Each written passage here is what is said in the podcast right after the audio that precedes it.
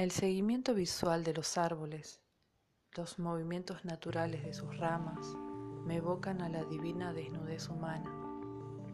Árboles desnudos es el nombre que acompaña a este segmento de escritos, a estas creaciones que brotaron en el jardín de la poesía y hablan de la sensualidad, la sexualidad, el deseo. Grisófera es mi nombre. Gracias por escuchar.